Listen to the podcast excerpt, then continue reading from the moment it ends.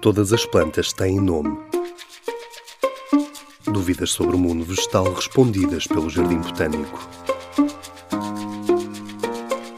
Ainda há espécies de plantas por descobrir? A resposta é um sim enorme. Descobrem-se espécies novas constantemente e a um ritmo muito maior do que o da criação de novos nomes para essas plantas. Ou seja, quando um botânico encontra uma planta que desconhece, tem de estar certo que ela nunca foi descrita por nenhuma outra pessoa.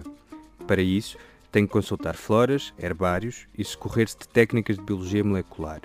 O processo é complexo e pode levar anos até que uma nova planta seja aceita pela comunidade científica.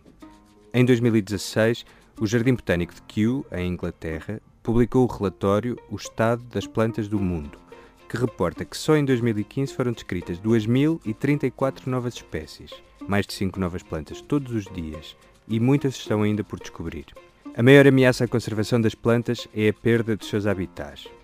O ritmo de destruição é muito maior do que a quantidade de botânicos que existem no mundo para as encontrar e descrever.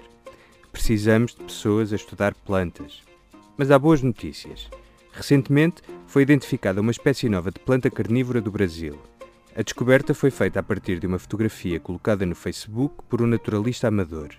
Afinal, há vida para além dos gatinhos na internet, e ainda nem todas as plantas têm nome.